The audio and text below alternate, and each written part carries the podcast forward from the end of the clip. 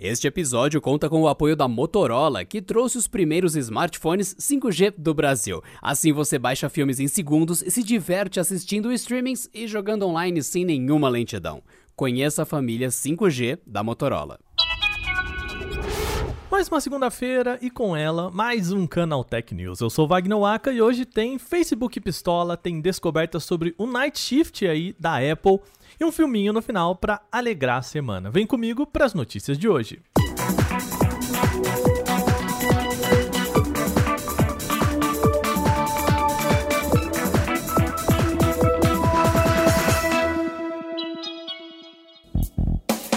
A gente começa o canal Tech News de hoje falando sobre Facebook.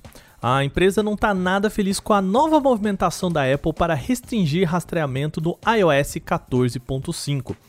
Lembra que na semana passada a gente falou aqui sobre o App Tracking Transparency, ou chamado ATT da Apple? É aquela nova política da maçã para dar aos usuários mais controle sobre a sua privacidade.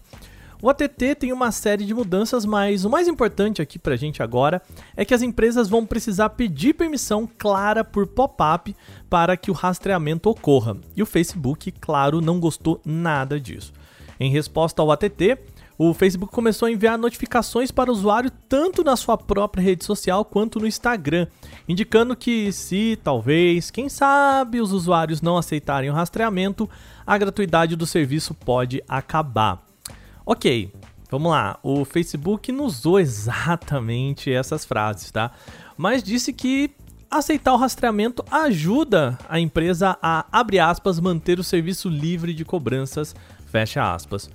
Possivelmente o Facebook não deve cobrar para você usar a plataforma lá na frente, mas só usa isso como argumento para convencer o usuário. Vale lembrar que lá no início o subtítulo do Facebook era abre aspas de graça e sempre será fecha aspas. Quem lembra disso, hein? Pois é, o próximo passo é ver como a Apple vai reagir sobre isso. A empresa foi clara ao dizer que as companhias não podem forçar o consumidor a aceitar o monitoramento sob pena até de ser banido da App Store e é mais ou menos o que o Facebook está fazendo, né? Então, até o momento, ela não aplicou nenhum tipo de penalidade aos aplicativos pertencentes ao Facebook, mas a gente vai ficar de olho. Lá em 2015, a Apple lançou o Night Shift para iPhones e iPads, e a ideia na época era que o recurso reduzisse a emissão de luz azul e modificasse o brilho da tela para ajudar as pessoas a dormirem melhor. Mas sabe qual que é a notícia ruim em relação ao Night Shift? Pois é, no final das contas, o recurso não ajuda a dormir melhor. Um estudo realizado pela Universidade Brigham Young nos Estados Unidos concluiu que o night shift não melhora a qualidade do sono. O trabalho comparou três grupos distintos. O primeiro foi o pessoal que usou o smartphone logo antes de dormir sem a função Night Shift ligada. Esse é o grupo que a gente chama aqui de controle.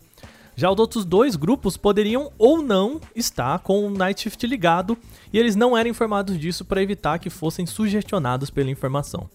A conclusão é que não apenas o uso ou não do Night Shift é irrelevante, como também que o uso de smartphones antes de dormir por si só não gera alterações na qualidade do sono. A questão não está tão ligada assim ao brilho da tela, ou à luz azul, ou à luz mais quente, mas a atividade que a pessoa faz antes de dormir. Ou seja, diferente do brilho ou da luz mais azul, mais clara, mais quente, mais fria, o que importa é se você estiver fazendo algo mais estimulante e aí você pode demorar assim mais para pegar no sono. Nada que a mudança de brilho modifique. Por outro lado, os pesquisadores não descartam tá, o benefício do night shift em termos de descansar o olho, né? No, no caso de cansaço ocular, principalmente para quem está aí usando o aparelho prolongadamente. No final, o Night Shift, pelo que eles pesquisaram, e aplicativos similares podem ter assim a sua função bacana para o cansaço ocular. Tem mais pesquisa aqui hoje no Canaltech News. Um grupo de estudiosos das universidades Carnegie Mellon nos Estados Unidos e McGill no Canadá desenvolveram um algoritmo que pretende auxiliar as autoridades em investigações sobre tráfico de pessoas. A ideia é analisar sites de conteúdo sexual em busca de propagandas que tenham características comuns entre si relacionadas aos casos de abuso. Com isso, a, o grupo quer ajudar a polícia nas investigações. O sistema é chamado de InfoShield e pega milhões de anúncios e identifica algumas características comuns que aparecem em casos de tráfico sexual. Por exemplo, eles vão analisar o modo como o anúncio é feito, como a foto é colocada e até a linguagem usada nesses anúncios.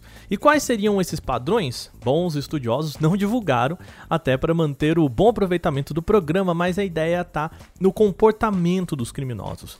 Segundo os pesquisadores, cada bandido alicia de 5 a 6 pessoas, sendo que mais da metade delas são mulheres, o que faz com que os anúncios tragam textos e termos bastantes parecidos entre si. De acordo com o trabalho, o InfoShield obteve uma precisão de 85% na detecção. Segundo a Organização Internacional do Trabalho, a estimativa é de que 24,9 milhões de pessoas hoje estejam presas em regime de aliciamento sexual, ou seja, é uma ferramenta que pode ajudar muita gente. Usuários de Android que estão aí com a mão coçando para entrar no Clubhouse. Calma, que o aplicativo está chegando. A empresa acabou de abrir uma fase beta para Android mostrando que a versão do Clubhouse está próxima de chegar na plataforma do Google. Infelizmente, não é possível você agora ir entrar nos testes, sendo que só algumas poucas pessoas selecionadas podem experimentar essa versão. Segundo o comunicado do Clubhouse, foram, abre aspas, um punhado aí de pessoas selecionadas, fecha aspas, para testar. Isso mesmo, a empresa não disse quem, nem como e quando, como que você pode participar disso. A gente já falou aqui que a expectativa é de que demore aí mais alguns meses para que o aplicativo do Clubhouse chegue ao Android, mas com esses testes é bem possível que o aplicativo aí possa ser lançado até bem antes disso. Por conta disso, a gente reforça aquele alerta, já falamos por aqui, hein? Não há ainda uma versão oficial do Clubhouse para Android, e nem mesmo por fora da loja do Google. Ou seja, se você vir a promessa do app fora do iOS, pode abrir o olho que se trata de um golpe. A gente fecha o canal Tech News de hoje falando de cinema. Sim, se você não sabe, a gente tem um setor todo dedicado no canal Tech só para entretenimento, então vai lá dar uma olhada. A notícia é que a Marvel soltou hoje a lista dos próximos filmes do universo cinemático Marvel, o famoso MCU, e tem filme até 2023. O destaque deles é o novo filme do Pantera Negra, que vai se chamar Wakanda Forever, claro, em homenagem à saudação que eternizou o ator Chadwick Boseman, falecido no ano passado.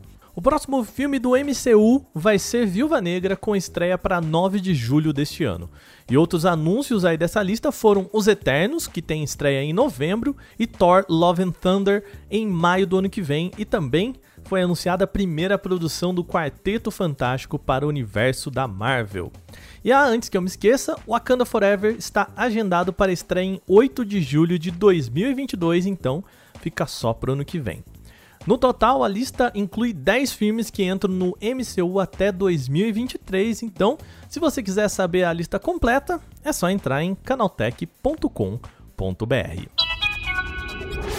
E o nosso Canal Tech News de hoje vai chegando ao fim, mas lembre-se, você pode enviar comentários, sugestões e críticas sobre esse podcast para podcast@canaltech com ch no final.com.br.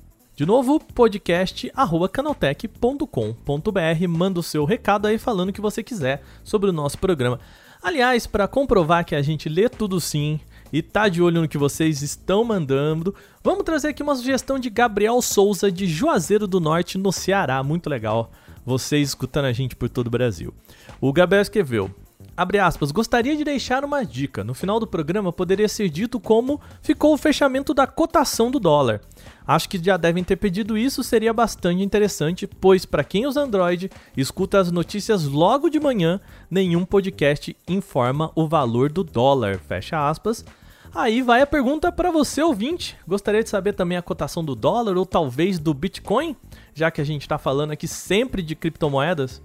Aí fica a dica, faça você como o Gabriel e manda se você curtiu a ideia e o que mais que você gostaria aqui que a gente adicionasse ao nosso podcast. Então valeu pela dica, Gabriel. Foi bem bacana. Vamos ver se o pessoal curte também. Esse podcast foi roteirizado, editado e apresentado por mim, Wagner Waka, com a supervisão de Patrícia Gnipper. O programa também contou com reportagens de Alveni Lisboa, Felipe Demartini, Igor Almenara e Laísa Trojaik. A revisão de áudio é dela, Mari Capetinga. Agora a gente vai ficando por aqui. Um bom restinho de segunda para você. Lembre-se, fique em casa e se cuide. A gente se fala de novo amanhã. Até lá.